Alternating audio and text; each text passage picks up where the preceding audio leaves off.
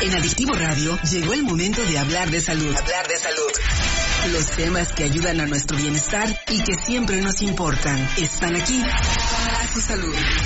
Con el doctor Axdrúbal Ávila. Hablemos de lo más importante, nuestra salud. Bienvenidos.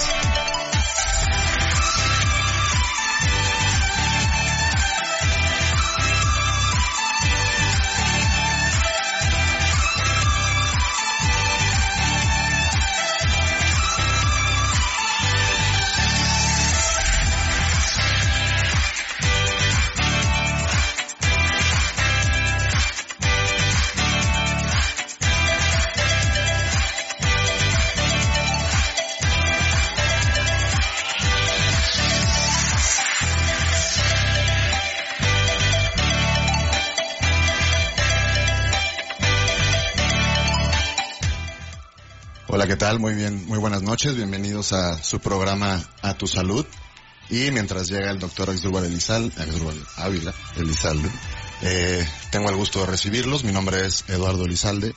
Y hoy tenemos dos grandes invitados y muy queridos invitados del doctor Axdrúbal. Eh, tenemos a la doctora Diana Acosta. Ella es anestesióloga.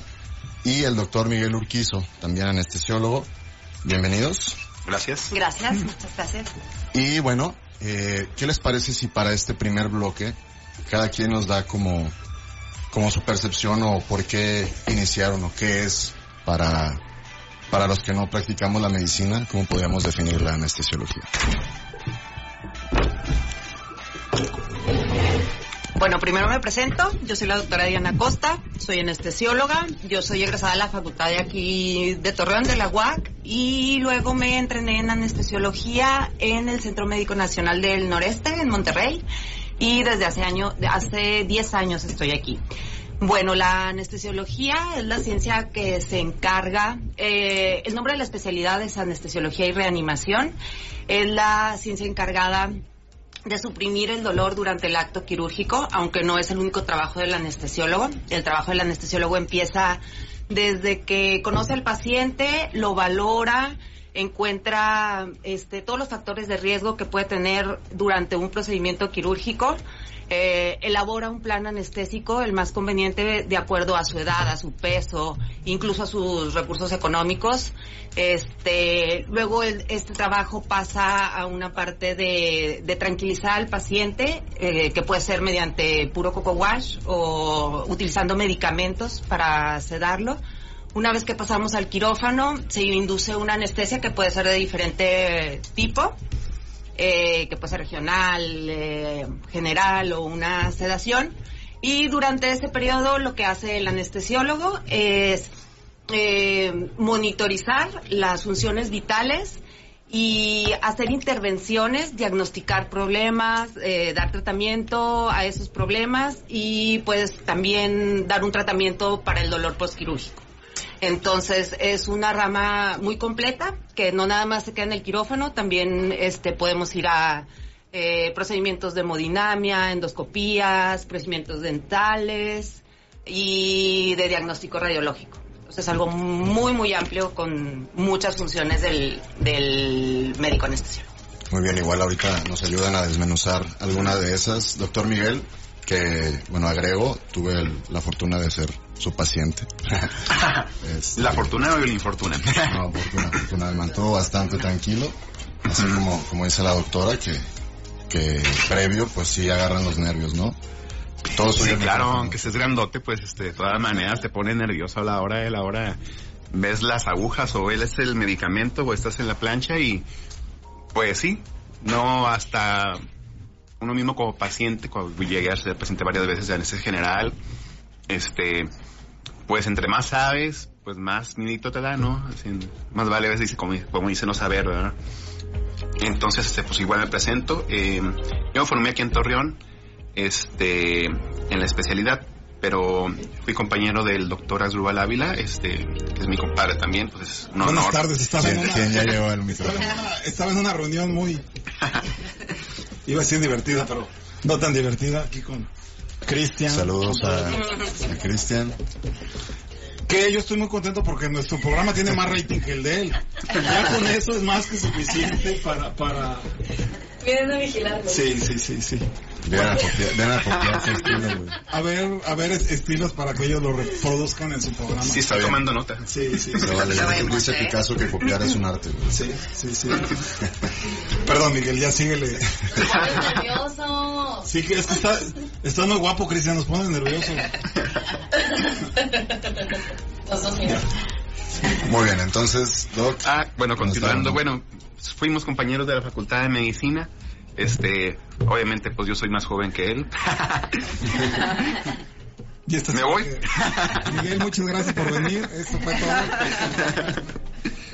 Este, no, prácticamente siempre estuvimos juntos en la carrera. En la especialidad también, este, pasamos a la especialidad, pues el doctor de, Nos están tomando una foto aquí. de- leyendas. Sintonicen leyendas todo el doctor de ginecobstetricia y pues el, yo haciendo la residencia primero la, el primer año en la clínica 16 de aquí de Torreón, Coahuila y este los otros dos años en la clínica 71. Y ahí hubo, hubo una cierta separación, pero pues ya egresando pues volvimos a operar juntos y pues cuántos hemos operado juntos. Pues, un- Ya varias, unas 10.000 pacientes. yo creo que Yo sí. creo que diario, ¿no? Diario es al menos una. Sí, sí, sí, ya, ya es mucho tiempo Ya de amistad y todo esto. Este, pero pues en el camino, pues, de egresados. Nada. sí, pues en el camino, pues, este, altas y bajas, ¿verdad? Es como un noviazgo. y Ya contaste nuestra historia de amor. ya, ya, bueno, no toda, pero y pues no, la verdad, este, pues muy satisfactorio todo el, todo lo que llevamos de trayectoria, este, en el seguro, pues, este, como anestesiólogo general, eh, aproximadamente cinco años en el área de trasplantes, ahí sí, pues, solamente era, este, pues, anestesiólogo de esa área, este, dejé de pertenecer al Seguro Social, este, aproximadamente a inicios de este año, Mm, se dejó de trabajar en el programa de trasplantes por cuestiones de la pandemia, entonces pues ya más de un año no se estuvo haciendo y pues este pues sí tomamos la decisión de estar ya fuera del, del, del IMSS por cuestiones pues personales obviamente de salud de, mi fami- de familias mías de mis familiares por este perdón y pues trabajamos muy a gusto con el doctor gracias a Dios. Este nos hemos salvado de, al- de algunas este más bien de todas este porque pues cualquier cirugía se puede complicar. Este no estamos exentos de eso pero pues hemos salido adelante Y en el Hospital Green Care, pues que tiene una excelente atención, ¿no? Le recordamos el, el WhatsApp de cabina por si tienes alguna cirugía en puerta y tienes alguna duda sobre el tema de la anestesia. Es el 87 14 00 92 18. 87 14 00 92 18. Muy bien. Doctora Diana, bienvenida. Las Muchas anécdotas. gracias. Diana, Diana Costa, un honor tenerlas aquí en los micrófonos de A Tu Salud. Por favor, cuéntanos un poquito de, de, de, de- de tu formación, de tu, de tu currículum, porque Bueno, lo vamos a regresar Sí, cinco eh, minutos a, Sí, vamos a hacer el igual. Yo ya me había presentado, pero si quieres. Perdón por el Pero puedes escucharlo próximamente en tu plataforma preferida de podcast. Perdón, De como, podcast. como es en vivo, ahí se ve que hay... hay, hay- Que- hay- que- que se sepa hay- que este Bueno, entonces es ya en vivo. vamos, vamos a despedirnos entonces. No, yo, yo te quería, digo, como, como anécdota a mí, a mí personal, mi, mi, ¿cómo se dice? Mi, mi esposa, mi cónyuge, mi, también es doctora. Y, y en tu caso, pues también, este, por cierto, le mandamos saludos a tu esposo urólogo. ¿Cómo, cómo, cómo es la dinámica familiar este, con dos pues, especialistas exitosos? ¿Cómo es el día a día? ¿Cómo negocian este, pues, el tema de la familia? O sea, cuando, para mí sí es un poquito, por- porque yo a Selena en el consultorio, luego en los congresos, luego este, en la noche en la casa, en las fiestas, etcétera, etcétera. Todos los días, todo todos los día. días, Sí, sí, sí. Bueno, este. Yo la verdad estoy muy agradecida porque me siento muy apoyada por él. Siento que eh, el trabajar con él en la medicina privada eh, no ha sido tan difícil como nos lo llegaron a, a presentar. Eh, siento que tiene mucho que ver la persona. Eh, nosotros desde siempre hemos sido pues muy progresistas, siempre hemos tenido como muy en claro nuestros objetivos. Él eh, poco a poco feminista, entonces eh, digo, aparte siento que la admiración que tenemos como profesionales desde que nos conocimos ha contribuido mucho. Eh, ya en lo familiar, híjole, bueno, pues por diversos paradigmas sociales siempre o bueno, por lo menos en la sociedad lagunera, como el que el Como son, siempre... como son, doctora. sí, ¿verdad? ¿Para qué le doy tantas vueltas aquí al sugar coat? Eh, no, yo creo que yo sí he tenido como que... A lo mejor, no quisiera decir sacrificar para que no su- suene así como con lágrimas y... No, pero yo sí he tenido que dejar algunas cosas por darle prioridad a la familia. Eh, Sin embargo, no siento como que me esté perdiendo de tanto gracias, o sea, gracias a la persona que, que elegí. Eh, y, ¿qué más te puedo decir? ¿En dónde está padre, está padre. Ah, les cuento cómo nos conocimos. Sí, sí, sí. Bueno, yo cuando pasé el examen para anestesiología, la verdad es que les presumo que me fue muy bien, entonces mi mamá tenía esta ilusión de que es que tienes que irte a México, a los grandes hospitales. Yo dije, ¿a México? ¿A casarme con un chilango? Bueno, ni de chiste, ni de chiste, ni de chiste. Saludos a toda la Ciudad de Saludos. México, a todos nuestros compañeros. Entonces me fui a Monterrey porque pues era un centro médico nacional muy reconocido y el primer día a la primera anestesia en el transfer a la primera persona que vi fue Alejandro mi esposo que es chilango entonces la la la o sea me fui a, a Monterrey a casarme con un chilango Muy bien. así es la curiosidad de la vida. así la vida Lo que resistes persiste, dices por ahí. estuviste, este, ah, ya nos vamos con, pero, pero todos los que yo conozco en anestesia renunciaban. ¿Cómo le hiciste para, para aguantar tanto, tanto estrés, por así decirlo? Si quieren lo comentamos Al regresar. este, al regresar del corte, porque ya Abril nos hizo señas raras. ya me las voy a aprender. Esto es Corte. corte. Ah. corte.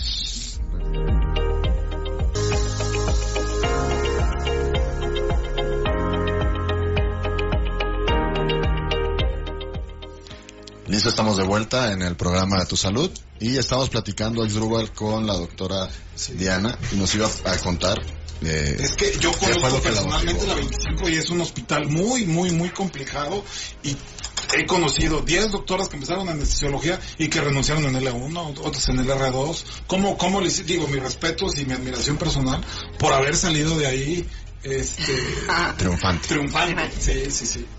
Bueno, siento yo que estaba muy motivada. Yo desde mm, el internado más o menos decidí que quería hacer anestesiología. Se me hace que era como que lo más, lo que más se adaptaba a mi personalidad. Entonces, sí fue una residencia muy pesada. Me tocó un tiempo en el que todavía eh, castigos, eh, guardias extra, regresar todas las noches a valorar al paciente para tener todo listo. em, digo, son experiencias formativas eh, pero que siento que si tienes la suficiente motivación, yo creo que sí las pasas. O sea, vale, vale la pena. Yo tenía como muy en claro esto de, pues vale la pena. Guardia de castigo, El pues vale la Y aparte pena. conociste, a tu- ¿dónde, ¿dónde se dieron su primer beso? Digo, no es para hacer. Están escuchando a mis hijos. Ah, perdón, perdón, Pues por eso, Solo- para que sepan. Perdón. No pasa nada. Es una historia bonita. de todas las historias que hay ahí en la residencia, muchas, muchas anécdotas. Yo creo que es una etapa muy pesada, pero, pero finalmente muy padre. Y Miguel, pues tú y yo estuvimos juntos. ¿Te acuerdas que te levantaba a las 7 de la mañana para hacer OTVs de urgencia? OTV de urgencia, alegrados, partos. Sí, estaba uno, vas de una sala a otra porque pues, realmente existe poco el equipo de enfermería, médicos, siempre ha habido carencias. Entonces, pues se echa mano de los residentes para poder sacar todo el trabajo que tiene el Seguro Social, que realmente no es poco. Suena. Es bastante, se opera toda la noche y pues tenemos diferentes salas de quirófano y brincas de una a otra y de otra a otra y o sea, este vigilando si tú ya eres un R mayor vigilando tu- a tu residente también etcétera Y era algo que, que, que traemos como que de polémica con nuestros últimos invitados y quería aquí que nos compartieran su punto de vista. Digo, yo me formé en el IMSS, traigo hasta un tatuaje aquí, uno de mis dos tatuajes. Es cierto. Sí, es Sé que ahorita son cierto. condiciones diferentes a unos años, pocos años que, que, que, que yo estuve. ¿Qué opinan de, por ejemplo, Miguel, tú renunciaste al IMSS? Porque no había condiciones ya de trabajo, este, cómo están ahorita los recursos, cómo está el ambiente, cómo están los médicos acogidos. Digo, finalmente, si algo pasa mal, pues le echan la culpa al médico, pero no saben realmente en qué condiciones están, estamos, estamos trabajando. Entonces, ¿qué opinan de esa decisión de algunos médicos? Si sabes qué, yo ya no puedo, renuncio y, y, y de otros que pues siguen con la camiseta puesta y trabajando con las con las condiciones este como están entonces este pues digo aquí están los dos los dos puntos de vista Sí. Mira, este, las condiciones han cambiado mucho, este, sobre todo con las nuevas leyes de jubilación y pensión. Eso ha dado pie a que muchos médicos nuevos, como es en el caso a lo mejor mío, que yo ingresé con el nuevo sistema, como el nuevo régimen de jubilaciones y pensiones, para muchos de los nuevos ya no es atractivo quedarte a veces en un instituto público, este, una institución pública, porque ya no vas a tener una pensión, solamente es lo de tu afore. Entonces, si trabajas de manera privada, este, muchas veces puedes, este, compensarlo de no ganar un sueldo o un salario, este, de otra manera, y tú mismo aportar a tu afore.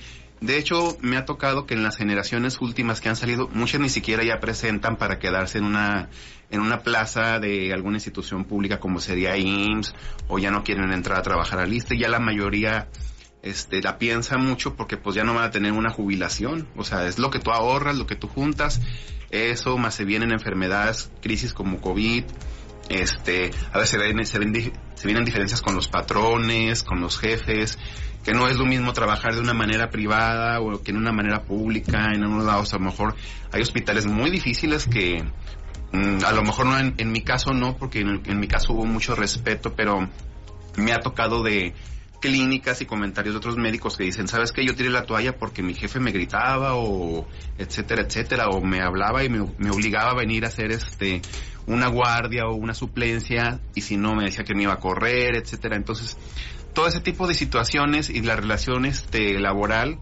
este del instituto con, con su personal es muy importante para que no, caiga, no decaiga el ánimo del, del médico y tú dices, bueno, yo me pongo la camiseta, pero pues también te puedes poner la camiseta, pero también te puedes tirar la toalla en un momento dado donde llegas a explotar, porque para todo hay límites. Claro.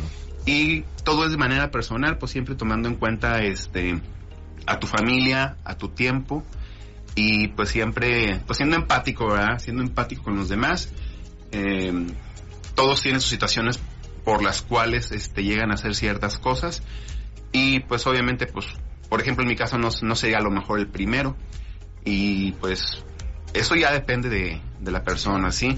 Por ejemplo, pues, en la manera personal en la que me tratas tú como mi jefe, que yo te considero pues mi jefe o más bien yo tu prestador de servicios, este, siempre ha habido el respeto, nunca ha habido una, una problemática mayor y siempre tratamos de resolver las cosas de la mejor manera posible para, Sí, claro, un medio para el paciente, exactamente, un medio ambiente de trabajo sano, ¿verdad?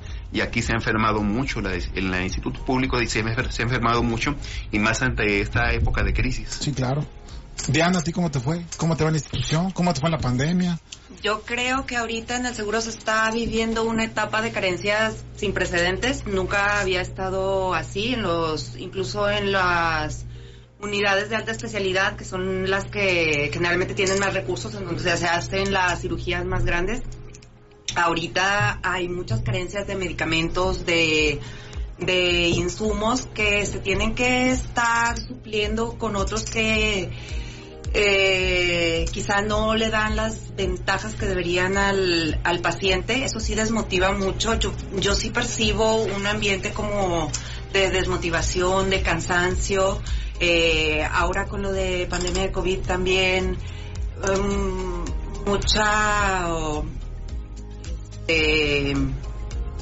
mucha frustración, Sí, sí, también sí. podría decir mucha frustración que esperemos que, que mejore. Digo, ya estamos hablando de temas pues más políticos claro. que, que quizá No, personales. pero para mí es muy pero- importante aclararlo, sobre todo a los pacientes que les dan ustedes servicio, porque a veces piensan que es culpa del médico que se difirió su cirugía, que, que, que no la pudieron operar cuando es algo urgente, o que no simplemente no se dio la atención de calidad como, como merecía, y, y no es culpa del médico. O sea, realmente nuestro sistema de salud no está ni como en Su- Suiza, ni está lejos de que esté como en Claro, Suiza. claro. Y, y realmente, pues, el doctor es el que se pone la camiseta y es el que más a veces se, se, se- se sacrifica, se expone y a veces es el que, o la mayoría de veces el que el paciente, pues culpa si, si el, si el resultado no es el, el, el óptimo. Y qué bueno que ustedes personalmente lo aclaran aquí y, y, y es importante ahorita pues en las condiciones difíciles, la pandemia que ya regresa, pues unir fuerzas y, y, y, y volver como que, que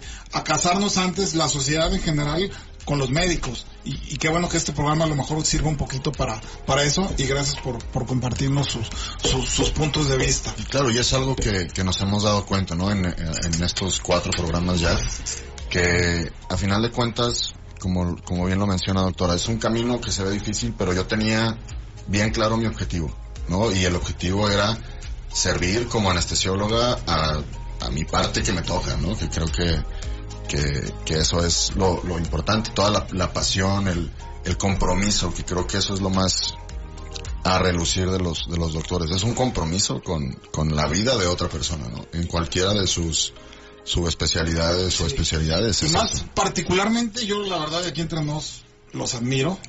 Este están en un punto que entre la vida y la muerte, de hecho la mayoría de, de- de los pacientes le tienen más miedo a la propia anestesia que a la cirugía.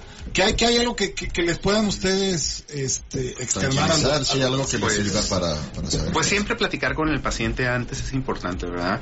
Siempre hablar con él, tratar de calmarlo. Si tú, hay pacientes que son muy aprensivos, o sea, de plano tienes que llevar, Como yo. hacerlo de manera farmacológica, administrar algún sedante, Yo, yo- algún... yo casi lloré. Sí, entonces, este, pues sí, administrar algún sedante porque después no va a cooperar para el procedimiento anestésico. Igual con los niños. Entonces, este, son muchos, muchos detalles en cuanto a el paciente que no, que te vea seguro también a ti como médico, que no te vea de que, ay, parece, te parece un practicante y luego se lleva una mala impresión de ti. Que te, que te vean con la seguridad de que vas a realizar el procedimiento, que tú sabes que eres un experto, que está en buenas manos, y yo siempre le digo a mis, a mis residentes, porque ya tenemos residentes en el lista a partir de este año, pero igual cuando los teníamos en la 71, desde el primer día, este, y cuando se gradúan en su examen profesional, lo que yo les comento es el, es que pues tener un paciente, vamos, en la plancha, como se dice, en la mesa de operaciones, es como manejar un avión, ¿verdad? Tu la responsabilidad es mucha, muchísima.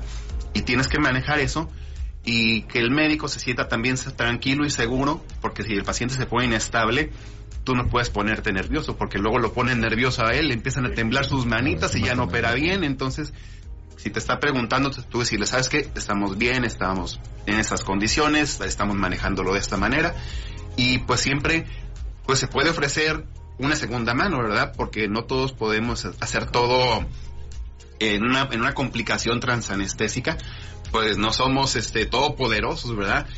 Es de mucha ayuda tener un compañero a un lado, tener una sala o dos o tres o alguien que sepa, porque a todos nos ha pasado que, ¿sabes qué? Necesito manitas, necesito manos porque mi paciente está sangrando, se me está poniendo inestable, simplemente para dar el RCP, si es que el paciente hace alguna arritmia y cae en paro en medio del procedimiento quirúrgico, ahí sí necesitas de mucha gente. Y pues de rodearte de gente de confianza, ¿verdad? Y o aunque no le tengas confianza y no lo conozcas, y "Ay, es que ese doctor no lo conozco porque pues está, nunca lo he visto en mi vida, pero pues háblenle porque estoy batallando aquí con esto y Claro. sí, para, ir, para ir por partes, Miguel, Diana, ¿qué tipo, o sea, a mí me van a operar? ¿Qué tipo de anestesias hay? Así para yo más o menos darme una idea de, por ejemplo, me van a quitar el apéndice.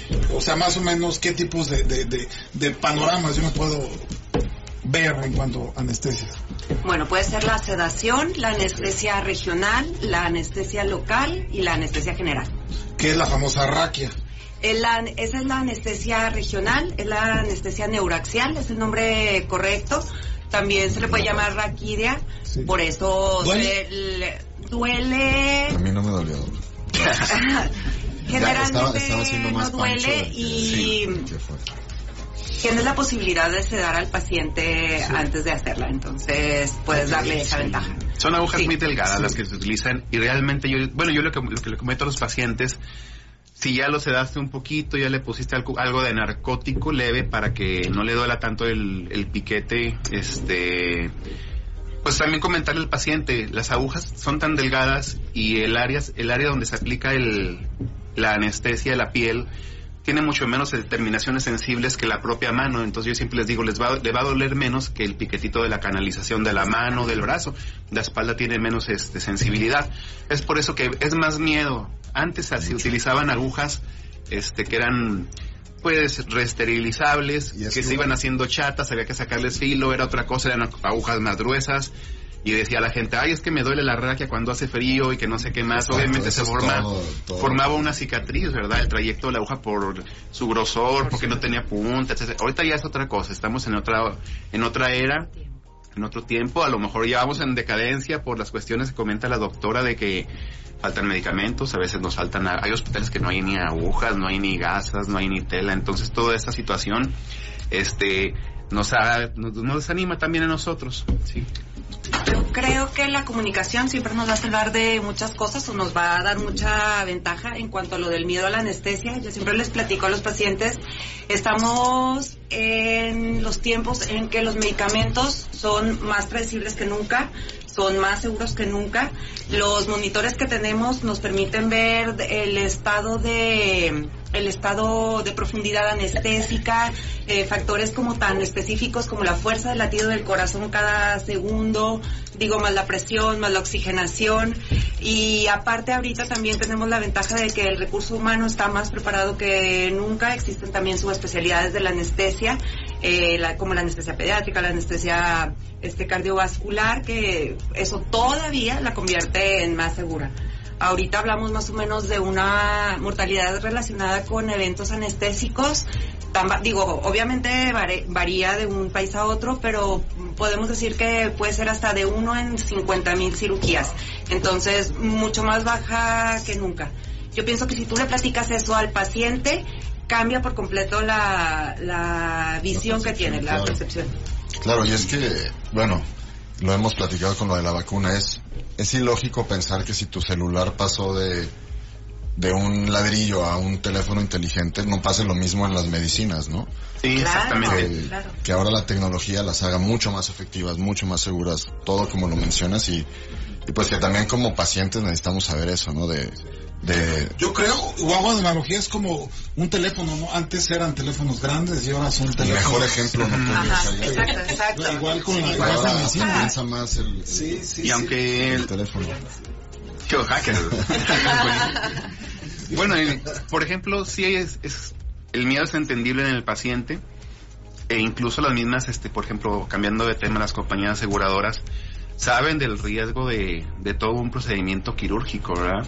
Entonces, este, incluso se, se habla que en países un poco más desarrollados, el médico anestesiólogo es en sí de las especialidades que son más demandadas. Un seguro para un anestesiólogo como para un cirujano, este, es un poco más caro por la cuestión del riesgo que si fuera, por ejemplo, un médico general u otro tipo de especialidad, porque ya te estás, a- este, sí, entonces ya tienes un- una responsabilidad mayor y e incluso los salarios, este, o los tabuladores que te pagan a ti, este, en, otros países son muchísimo más altos que en México.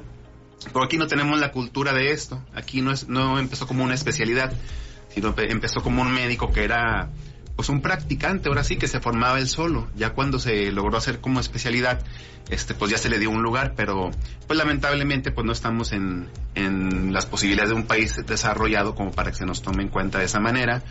Y pues por eso muchos optan a hacer subespecialidades de otro tipo para pues este tener más conocimientos y pues dar una mejor atención. Atención como la de Eric, de, Sí, sí, sí. Un- Agradecer a Eric, que es nuestro, de nuestros primeros patrocinadores, que confía en nosotros, que confía en este proyecto y es, este, la verdad, por experiencia propia, de los más rentables este, proveedores de insumos de equipo médico, de materiales, de medicamentos, que combina calidad y precio, HB, material proveedor y equipo médico de curación. Lo pueden contactar si tienen un consultorio, una pequeña clínica, un hospital grande o inclusive este todo lo relacionado a salud al 8711 960115. Eric, aquí está, muchísimas gracias. Gracias, no te cedo los micrófonos porque este le da pena hablar, pero en uno de estos programas vamos a hacer que, que, que hable Eric. de verdad. Muchas gracias. Este ya estamos planeando en el siguiente programa tomar tequila. Ahorita no porque Dora está este incapacitada. incapacitada. Sí, sí, sí. También le mandamos saludo a Dora, Se sienta mal. que este es parte importante del marketing médico ahí que ofrecemos en el en el hospital Greencare. Y yo siempre me quedé con una duda cuando estábamos en la residencia. ¿Por qué nosotros entrábamos a las 6 de la mañana, que se me hacía muy temprano, pero ustedes a las 4, que porque tenían que preparar la sala. ¿En qué, en qué consiste todo? O sea, llegaban muy temprano, ¿en qué llegaban muy temprano. ¿Otra vez ya un minuto? Qué rápido se pasa. Qué mala onda. Siempre, siempre hago preguntas Como bien no, pues mejor interesantes. vámonos a corte. Mejor vámonos a corte, Abril. Bueno, Y y la- pensamos y luego ya después de Nos- después de la corte. Aprovecho para mandar saludos. Hospital Green todos, enfermería. Ah, saludos También. a Selene que está ahorita pasando un agradable momento en el King City. Yo fui, Perdón por ayer, decir marcas. yo fui ayer y qué pero, bomba. pero yo aquí trabajando arduamente y, y- y ella divirtiéndose. Bueno, Como debe ser. Para ahí caigo ahorita. Para eso trabajo. Vámonos.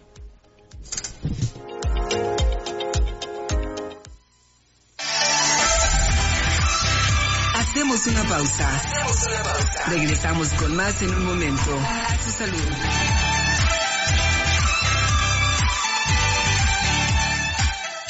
Somos tu mejor motivación. Siri, ¿cuántas calorías tiene un tamal? ¿Para qué quieres saber si ya te comiste cuatro? Adictivo Radio. Son las 8 y 35 minutos. Regresamos con más de A su salud. Con el doctor Axdrúbal Ávila. Seguimos con mi interesante pregunta este, de por qué entraban tan temprano. Digo, ¿Por qué un anestesio tiene que llegar antes? la sí, sí, a preparar la sala. ¿Qué es preparar la sala? Bueno, en, en la formación que tuve yo aquí en la 71, que era donde tenía que preparar las salas y más arduamente, pues desde una noche antes, este, pues éramos menos residentes. Y pues las cirugías son cirugías mayores. Eh, cirugía de cardio, trasplante, cirugía invasiva, que quiere decir, pues ya colocar catéteres que van directamente al corazón, ¿Como de cuántas una horas línea arterial. Y desde antes, bueno, es que a veces No, depende o sea, de... ¿cuánta- ¿de cuánto estamos hablando la cirugía? O sea, ¿cirugías de cuánto tiempo más o menos? Pues realmente varía mucho, ¿verdad? Se, se han mejorado mucho los tiempos, los procedimientos. Antes, por ejemplo, una cirugía de corazón podía, podía durar hasta seis horas o más. Ahora los tiempos se han acortado mucho. Ya hablamos de cirugía de dos, dos horas, una hora y media. Igual trasplantes, la gente piensa, bueno, dura, dura todo el día y realmente la cirugía ahorita dura tres horas, tres horas y media cuando mucho. Y eso ha mejorado mucho la, la calidad de la cirugía, eh, menor mortalidad, menor morbilidad, etcétera, etcétera. Pero para que todo esto sea un éxito, preparar la sala es una de las cosas. Tienes que preparar todas tus jeringas y a dejarlas, pues, con los medicamentos a la mano de emergencia para si pasa una arritmia, si baja la frecuencia cardíaca, este, medicamentos vasoactivos por si baja la presión del paciente o disminuir la presión del paciente en dados casos de hipertensión, etcétera, etcétera. Es preparar la sala, checar tu máquina que funcione bien, ¿sí? checar que no tenga ninguna fuga de oxígeno, que tenga todo lo que debe haber, que tenga aire, que su ventilador funcione bien, ponerla a probar, sí, que el fuelle del ventilador, etcétera. Mucha responsabilidad. Y mucha limpieza en la máquina, porque también este, la formación de nosotros era eso. Pues que los cables estuvieran bien limpios, si se manchaban con sangre, que pues tú podías decir, ah, es cuestión de intendencia, pero acá intendencia está muy limitado porque tienen que hacer otras cosas, la tienen que hacer de camillero, de otras co- Entonces recae mucho en, en es tu máquina, es tu aparato y tú te encargas de, de él. Este, y tu parte de tu formación es que tus cables no se rompan, que esté todo ordenado, que no esté sucio, que no se contaminen las cosas y eso pues ayuda mucho a que Miguel, te vayas formando. ¿Cuál ha sido la más larga que te ha tocado? La de cirugía, ¿verdad? Así que te acuerdas que, wow. Mm, me acuerdo de una en particular, este, fue una cirugía de neuro. Eh, la cirugía duró, pues, empezó desde muy temprano. Eh, vamos a decir, si, si iniciamos a buena hora, iniciamos ocho, ocho y media de la mañana, ya con paciente ya anestesiado, obviamente. Y el cirujano, pues, se prolongó la cirugía hasta más allá de las 12 de la noche. Entonces era una cirugía de tumor. En ese momento el cirujano lo que decide es eh, retirar la parte del cráneo que, que, tenía la que tenía ahí guardada en, en solución para que no se pues para que se preservara la parte esta del cráneo del pedazo de hueso que quitó y seguir extirpando el tumor porque no había terminado de, de retirarlo de extirparlo entonces ahí lo que se hace es pues se cierra la piel sí lo que es el cuero cabelludo se fue el paciente a terapia intensiva, se le puso ahí una leyenda en, en el cráneo donde decía pues no tocar aquí porque aquí no hay hueso, ¿verdad? Sí, no, pues no hay hueso, entonces no hay, no hay que, no hay algo que proteja esa parte del cerebro. Y al día siguiente, el doctor, pues ya descansado y todo, regresa, porque son cirugías que se hacen de pie, por lo Sí, regular. claro. Entonces, pues ahí es riesgo también de que te hagas unos trombos, émbolos, este, en las piernas. Entonces, pues se va el cirujano a descansar, regresa al día siguiente, igual temprano, 8 de la mañana, y se prolonga otras 12 horas. Entonces podríamos decir que fue una cirugía de 24 horas. Sí, esa es entre las más larguitas, ¿sí? Y más o menos es la que yo más, más en la mente tengo. Sí. Diana, tú una paciente que te acuerdes de que, o sea, que te, te, te- una cirugía que dices, Una "Wow, cirugía ¿cómo muy larga, un trasplante de ayudamos?" corazón. Wow. Este, que aparte una vez que ¿Aquí salió, tuvieron, no, en Monterrey, En en, la Monterrey. 34 de Monterrey, nos tocó un trasplante de corazón. Entonces, este, pues desde, mm, de- aparte es como muy emotivo, ni la sufres porque es desde esperar a que llegue el, el película, helicóptero. sí, padrísimo, pero padrísimo. Eh, este paciente entra, una vez que egresa a terapia inti- eh, intensiva, todavía lo vuelven a pasar a cirugía para verificar algo, un pequeño sangrado, entonces todavía se, digo, el pequeño sangrado todavía fueron otras dos horas de la exploración, entonces sí me acuerdo que fueron como 14, 14 horas más o menos en total. Wow. Y, y ese paciente ahorita supieron de él, este, estaría interesante. Híjole, estaría interesante buscarlo, que ya van 12 años de que salí de la residencia. Una misión para todos los escuchas. Si saben de alguien que... Se ven, Trasplantado se hace ven 12 jóvenes, parecen años, médicos internos. De, de- de pronto. Nosotros tenemos aquí una, una muy gustada sesión y ya típica, bueno, tenemos poquitos programas, pero tratamos de que los especialistas que vengan les den tres tips de anestesiólogos para una paciente que van a operar. O sea, ¿qué, O un qué- paciente. o un paciente, ¿qué les, qué les dirían ustedes de, de, de, ¿Quién es más chillón? ¿Los hombres o las mujeres? Los Yo hombres. soy el, vo- el voto Los hombres, los hombres fácilmente. Sí, sí, sí. Primero los No, bebés y tengo, luego los hombres. tengo clarito, tengo clarito el recuerdo de, de la cirugía. que Justo cuando me pide hacerme conchita para... Yo estaba así de que no. Y el doctor Miguel es, es muy tranquilo. eh, Sí, sí, sí. transmite paz, o sea, lo ves y transmite paz. Y Fui monje. ya llegó al punto en el que estate quieto. Y fue como que, ah, ok, ya no voy a estar quieto. Haga su trabajo. Sí, la verdad, Miguel, también agradecer personalmente, son, como dije en la publicación que, que pusimos en Facebook, nuestros ángeles de la guarda. O sea, la neta, nosotros nos operamos, estamos concentrados en el, en el sangrado, en qué estamos quitando, poniendo, pero realmente los responsables y los que son, este, los responsables, por así decirlo, del desenlace bueno o malo de la cirugía, el manejo de líquidos, que le falta sangre, que le falta oxígeno, que la saturación, que cómo está la presión, que si le metes más líquidos, que coloides, que, que si ilusiones, o, sea, la verdad, mis respetos para todo lo que saben y, y- y todo lo que, este, la presión que tienen que, que, que manejar ahí. Yo creo que por eso son las, los, los especialistas que más índice de suicidio hay, ¿no? Es mucho estrés el que manejan. ¿Cómo le hacen para combinarlo con su vida, con su vida diaria? Digo, sé que mañana tengo la responsabilidad de una vida en mis manos, más que el cirujano. ¿Y cómo es para estar ahorita tan, tan tranquila? Mm, Yo pienso que si tienes que trabajar en eso, tienes que hacerlo consciente, si tienes que aprender como técnicas de manejo de estrés, o sea, lo que te guste, por lo que te vayas inclinando, eh, técnicas de respiración, mindfulness, este, yoga, algo así. Yo pienso que sí, todo eso funciona muy bien. A mí, aparte de eso, pues me gusta hacer mucho ejercicio y tratar de llevar como una vida lo más integral posible, no todo es medicina, entonces pues a mí sí me gusta mucho como la leidita de la medicina, pero también este los chismes de las celebrities, pero también ¿Eres, este eres- eres de las de Kardashian o de, o a de quién será, Llegando- yo creo que a París. Sí. Viniendo del corte estaría padre que platicamos en la cirugía. Porque es cuando Ah, nos claro, de interiorizamos. lo que te Creo que también son responsables, son responsables de muy buenos memes. Sí, de la música también. Cachandas de- sobre los anestesios. Claro, una de las funciones del anestesiólogo es así como leer el ambiente de la, sí, ajá, sí, de la sala y facilitar el entorno para el cirujano El para que esté de la manera como más tranquila o no nada más para el paciente, sino también para el cirujano. Entonces, esto que dicen de la música, que hay muchísimos memes de los DJs de quirófano, pues sí, es una realidad. Bueno, pues nos vamos a un corte y regresamos con nuestro último bloque. Se me ha ido bien rápido este el programa y, y- y- y ve- venimos con, con los tres tips que nos den lo- nuestro nuestro especialista, nuestros especialistas de hoy.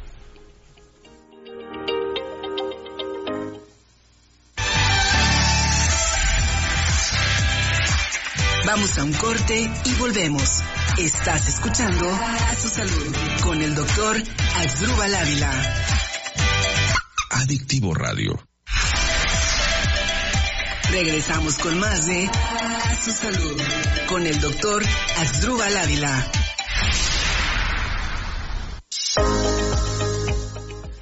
Muy bien, bienvenidos de vuelta a, a tu salud. Esta es la sesión que más me gusta, los tres tips, es más, hasta- ¿no tienes tamborcitos? El tip número uno. la forma más elegante de mandarte a decir que no.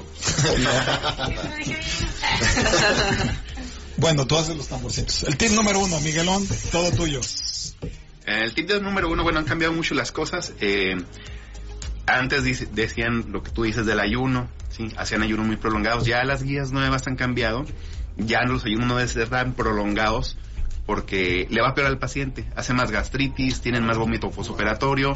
Entonces realmente un, un pequeño vaso de agua dura en el estómago 15 minutos, se lo tomaste y ya está en el intestino, no lo vas a vomitar. Miguel, entonces- qué, qué bueno que me dijiste, paciente que voy a operar mañana puede comer desde... Entonces ha, ha cambiado Le dije mucho. que se ayuno Los 38 ayunos horas. prolongados, este, ya son, este, ya están contraindicados, son del pasado. Sí, tip. muchos dicen, porque a veces tip. llegan y se van a operar en la tarde y no cenan desde un día antes en la noche No, es buen tip, y hacen una gastritis, Sí. este, tienen más vómito, este, les baja la glicemia, nivel de azúcar en la sangre, entonces pues todo eso es un buen tip para que se vayan bien preparados Muy para bueno, la cirugía. muy bueno, lo reconozco. Diana, tú eres la encargada de superar el tip número uno y el número dos. No le mientan a su anestesiólogo. Nosotros estamos fuera de, de todo juicio. Si utilizan algún medicamento para dormir, para despertar, para divertirse, alguna sustancia este, recreativa, si decidieron romper el ayuno, si fuman más de lo que le dijeron a su cirujano, si díganlo. Nosotros estamos nada más para cuidarlos, para este dosificar los medicamentos de acuerdo a, a su estilo de vida. Entonces, no le mientan a su anestesiólogo. Importantísimo. Eso, te, te lo, te, lo, te lo mató también, ¿eh? Sí, También- Van a ser sí. cuatro También, para ver, también para ver es, bueno. El versus, Tres- el versus. tres- Van a ser ¿quién- cuatro para que sean dos, dos y dos. Bueno, vamos a romper con la tradición de tres. Y ahora van a ser cuatro. Bueno. Miguelón mata ese tip. Ah, muy difícil. bueno, mm, eso va para la paci- los pacientes este, adultos mayores. Eh, es lo típico que un paciente adulto mayor no sepa su medicamento. Eh, y es muy importante que al momento de la cirugía nosotros tengamos todo el panorama de, de todo lo que se toma de medicamentos, ¿sí? si es hipertenso, si es diabético, etcétera, etcétera. Porque luego llegan con la típica de que yo tomo esta pastillita blanca con una rayita en medio y no se la saben, el familiar tampoco se la sabe. Entonces, este... azul. Un azul, sí. Ah, también es importante, ¿eh? Sí, claro. O sea, si lo usan de manera cotidiana, pues también. Porque todo eso va implicado con los medicamentos que vamos a administrar en el momento de la anestesia. Entonces, si no se saben sus medicamentos, sea un paciente ordenado, este, y agarra una libretita, anótelos, sus horas, a qué hora se los toma, quién se los dio, desde cuándo se los dieron, porque muchas veces no viene el expediente, o los expedientes están en archivo y mandan un pequeño expediente nuevo que no viene toda la información. Pues Entonces, también, es buen tip. Y el último tip del día, que ojalá le sirva a todos nuestros... Patio Victoria. Verifiquen mucho sus fuentes. Por mucho tiempo nuestras fuentes son nuestros nuestros amigos, eh, ya se han operado, la vecina. Programas y de radio. repente, programas de radio. Programas de radio que no tienen médicos invitados. Exacto. Y luego Especialistas certificados. cambiamos a Google, Wikipedia o fuentes que definitivamente no son primarias. Entonces, eh, tengan mucho cuidado con la información que leen. Si tienen dudas, pregúntenle a su anestesiólogo, pregúntenle a su médico y hagan nada más lo que ellos digan. Este, Esa Muy sería. bien, muy bien. Pues la verdad, muy buenos tips empate, todos. Ojalá que les sirvan a todos nuestros radioescuchas. Y como, le- como, como le dijo ahorita Eduardo, no es lo mismo ver en Google que escucharlos de anestesiólogos certificados porque es importante ahorita destacar con, con la gente que todos los que somos especialistas este nos sometemos a un examen de consejo. Hay hay un órgano este organizado que nos regula y es el que cuida pues las buenas prácticas que nosotros tenemos que hacen que estemos yendo a congresos que nos actualicemos que estemos teniendo lo más nuevo y por lo tanto recibiendo atención de calidad. Dicho de otra manera no vayan con ningún médico de ninguna especialidad que no esté certificado porque ese papel es el que este los avala de que los conocimientos que están adquiriendo con ustedes son conocimientos actualizados. Sí, es Y- muy importante eso. Dora, tienes vamos- un minuto al micrófono para decir lo que tú quieras. Di algo de tu agencia, di algo de, de, de, de- pues, es tu, es tu momento de, Gracias. Este, yo quiero mandárselos a su esposa, la doctora Otra. Rivera. y nada más que nos sigan en redes, eh, Hospital Green Care, Instagram y Facebook, Centro de Fertilidad Facebook, Fertilidad Green Care Instagram, Doctor guion bajo Axdrubal guion bajo Ávila guion bajo ginecólogo Instagram, Doctor Axdrubal Ávila Instagram. Y eh, pues también visiten la página de Green Care Marketing Digital. Y es todo, Doc. Muchas gracias, información muy, muy, muy valiosa. Saludos a todo ahí. Al centro de fertilidad. Quiero este recalcar que de verdad, por experiencia propia, insisto, HB, el mejor proveedor de material de curación de mi buen amigo Eric Hernández y su empresa HB Material Médica. Empresa local, excelente atención, al mejor precio. Contáctenos o contáctelo si necesitan algún tipo de, de servicios al 8711-960115. Y, y bueno, nos quedan ¿Cuánto? ¿Cuánto tiempo? 15 minutos. No, no, no, cinco, cinco minutos. Yo, ya más para que me terminen de, de- de contestar bien. ¿Por qué los anestesiólogos son donde más índice de suicidios hay? Sí, esa pregunta quedó pendiente, ¿verdad? Que es importante para mí porque yo, Mm. todos conocemos un amigo Antes de definirnos, les vamos a mandar un saludo al doctor Aguirre. Antes de que toquemos ahí un tema. Al buen- Aguirre. De hecho, Esperamos tanto, pronto. a, tanto a la doctora como a, a mí en lo personal, este, nos han tocado amigos Sí, y compañeros sí, sí, de trabajo sí, que sí. han llegado a, a esa decisión, ¿verdad? Que obviamente pues una decisión difícil. Eh, yo pienso que pues tanto lo emocional como el que tengan el medicamento controlado a la mano se les hace fácil incluso desde la residencia. Y lo hablo porque no hace ni, ni unos 15 días, alguno de mis residentes nuevecitos que acaban de llegar, pues se le ocurrió echarle un narcótico a su refresco para ver qué se sentía. Le digo que igualmente no le iba a pasar nada, ¿verdad? Pero, Pero, pero sí, sí, sí. y lo sí, estaba sí. haciendo en el hospital, pero muchos lo hacen por curiosidad. Algunos ya manejan algún tipo de droga recreativa y dicen, bueno, voy a probar esto que está un poquito más fuertecito, o a ver qué siente, porque yo veo, yo veo que el paciente sale muy relajado, como en tu caso, que sale que Por la cirugía. ¿eh? o, pues, dame, algunos pacientes dicen, dame para llevar, ¿verdad? Porque me sentí bien padre. Entonces, Ah, sí este, dije, el momento en que Sí, sí el anestesiólogo nuevo o que tiene problemas oye ese tipo de comentarios dice bueno yo ya, ya no quiero nada de problemas me quiero sentir relajado me quiero sentir bien y llegan a hacerlo de una manera cotidiana. Entonces sí es muy común. Nos han tocado ya al menos a mí Sí, sí, tres sí. fallecimientos de conocidos y amigos. Y pues desde mi punto de vista. La doctora también tiene que dar su, su punto de vista en cuanto a eso. Yo pienso que está muy relacionado con el manejo del estrés, este, con la falta de cultura de la salud mental que tenemos, eh, con eh, definitivamente la facilidad de, del acceso a este tipo de medicamentos tan adictivos y tan peligrosos eh, es un factor muy importante, pero definitivamente la la falta del estímulo a la salud mental es algo muy generalizado. Es multifactorial en sí, Sí, o sea, y drogas que son tan fuertes, por ejemplo, cuando ma- manejamos drogas que son 100 veces más fuerte que la misma morfina y ahorita se está comercializando mucho en Estados Unidos para combinarla con heroína y ese tipo. Y por eso hay muchas muertes ahorita en Estados Sí, claro. Unidos, porque este drogas como fentanil o más fuertes las están combinando con otras que ya existían y que pues, realmente al momento de administrarse la forma in- intravenosa, el paciente simplemente deja de respirar, deja de respirar y, y se encuentra muerto en la calle. Entonces, este, por eso hay mucha cacería en cuanto a esto, se está prohibiendo mucho ya todo esto. Incluso ya hubo un caso de una doctora que pues eh, iba en un transporte a su casa, no, no leí bien la nota, pero pues la detuvieron, traía el medicamento, pero pues porque en el sector salud normalmente no lo hay y pues lo traía de emergencia por si se le acababa y pues ya la andaban metiendo a la cárcel o no sé si la, la sometieron a proceso. Es medicamento controlado, solamente personas con la cédula profesional de, de anestesiólogo este lo pueden manejar pero de manera intrahospitalaria. Entonces pues Eso que tú dices es muy importante, tenerlo a la mano es como que Exactamente. tienes que tener mucha madurez para, para saber enfrentar toda esa situación.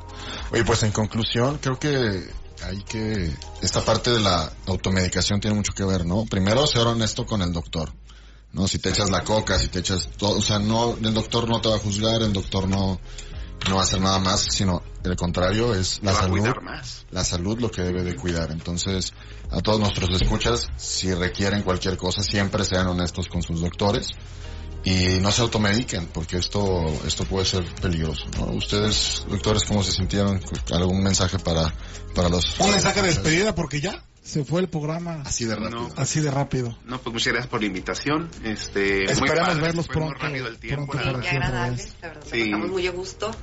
Y eso que no tenemos unas chelitas o un tequila, ya estaría, estaría rico, pero, pero ya, este, yo quisiera, antes de terminar, agradecerles de manera personal a ti, Miguelón, que te digo, en todos mi- mi- mis, el 90% de las cirugías que he hecho has estado tú acompañándome. Cirugías a veces difíciles, a veces complicadas, pero siempre he estado ahí al, al, al, al pie del cañón. Y, y inclusive con familiares muy cercanos que los has ayudado a sal- salir adelante.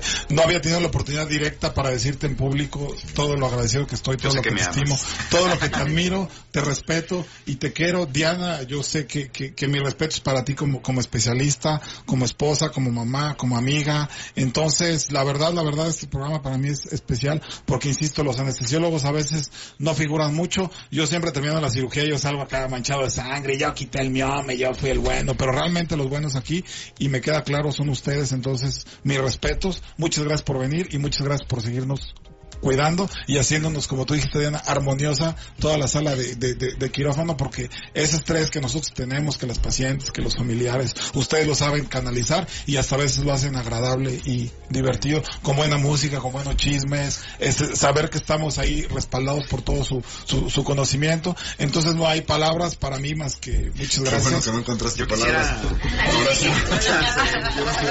No me gusta mucho hablar, pero... a los doctores para que den su conclusión y, y Yo mejor. quisiera agradecer a mis maestros. La verdad es algo que me propuse cuando ya me invitó a Gasdrúbal aquí a su programa. Agradecer a mis maestros que fueron los que nos formaron, ¿verdad?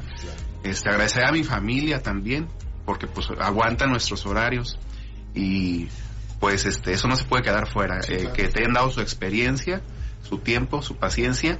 Saludar a mis residentes, este, y pues nada más. Yo así me despediría. Muy bien, gracias. Diana, despide el programa. Eh, Muchas gracias por escucharnos. Eh, quiero saludar a mi familia, con quien estoy muy agradecida por toda la paciencia que me han tenido, por todo lo que me ayudan.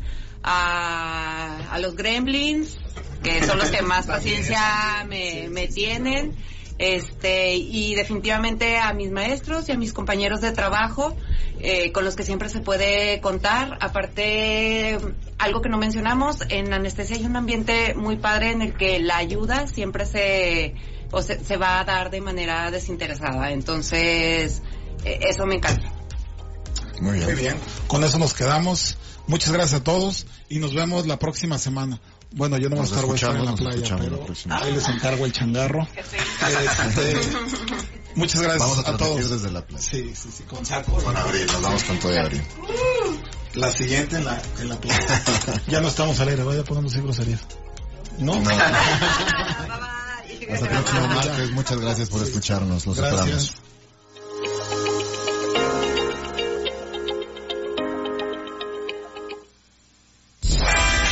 Gracias por habernos acompañado. Esto fue A tu Salud. Con el doctor Axdrúbal Ávila por Adictivo Radio 90.3.